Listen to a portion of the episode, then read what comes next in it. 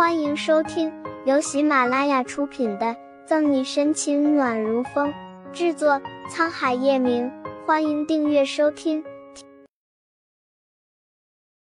第六百八十九章：治疗精神病患者的药。叶晨玉那双冰冷孤傲的眼眸，像黑夜蛰伏的鹰隼，让人触之胆寒。好，你不是让我走，把左心言母子接回来吗？我遂你的愿。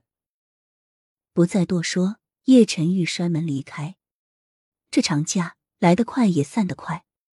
直到车子狂飙的声音消失，沈西都还没回神。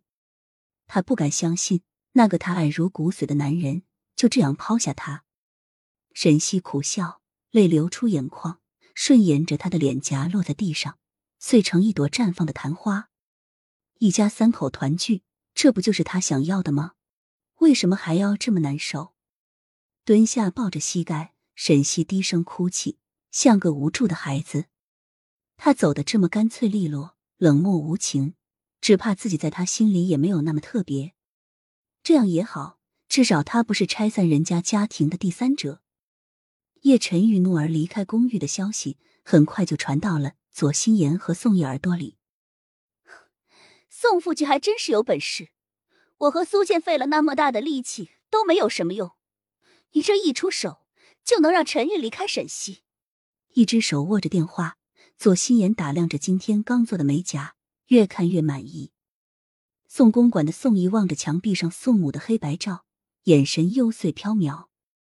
阿胆林胺是医学上刚研究出来，结合普马嗪治疗精神病患者的药，效果不错。但如果单独使用超过一定的量，就会导致使用者性情突然暴躁，易怒发脾气。呵呵，先是让沈西看见我和陈玉在一起的画面，回去后他定要质问陈玉。陈玉在药物发挥作用的理智下，肯定会怀疑沈西。啧啧啧，宋副局一盘死棋，让你一步走活了，不会年纪轻轻就成为市局局长。我想，如果不是沈西牵绊着你，再过几年，这夏国的主席是谁还不一定呢。左心言惋惜的叹气，妒火更甚。他就不明白了，沈西到底有什么好的，引得一众精英为他折腰。夏国主席是谁，就不需要你操心了，你只需履行你的承诺就行。懒得和左心言废话，宋毅说完就挂了电话，凝望着照片上慈爱的宋母。妈，我这么做到底对不对？叶晨玉天快要亮了，突然回到盛世庄园，听见动静起来的顾春寒和叶老太太以为出什么大事了，连忙起来：“ 表哥，你怎么回来了？嫂嫂呢？”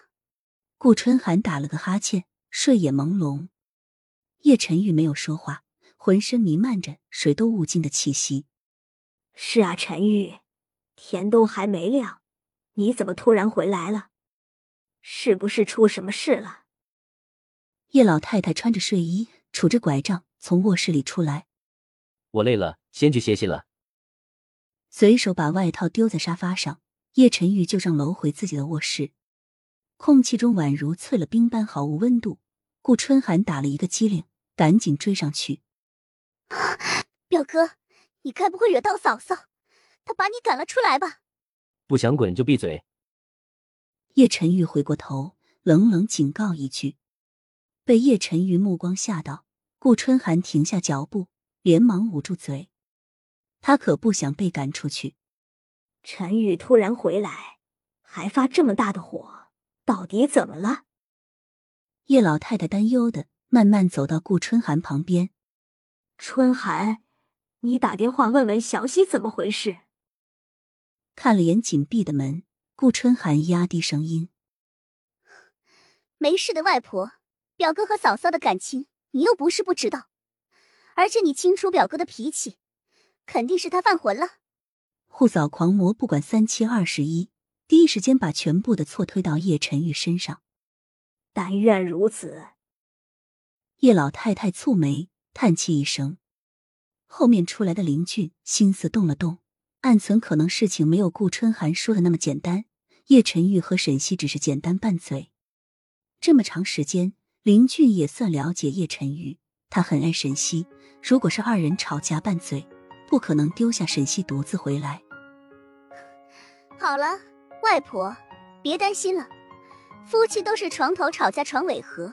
等天亮了，我去问问嫂嫂。顾春寒宽慰着叶老太太，扶她回卧室。本集结束了，不要走开，精彩马上回来。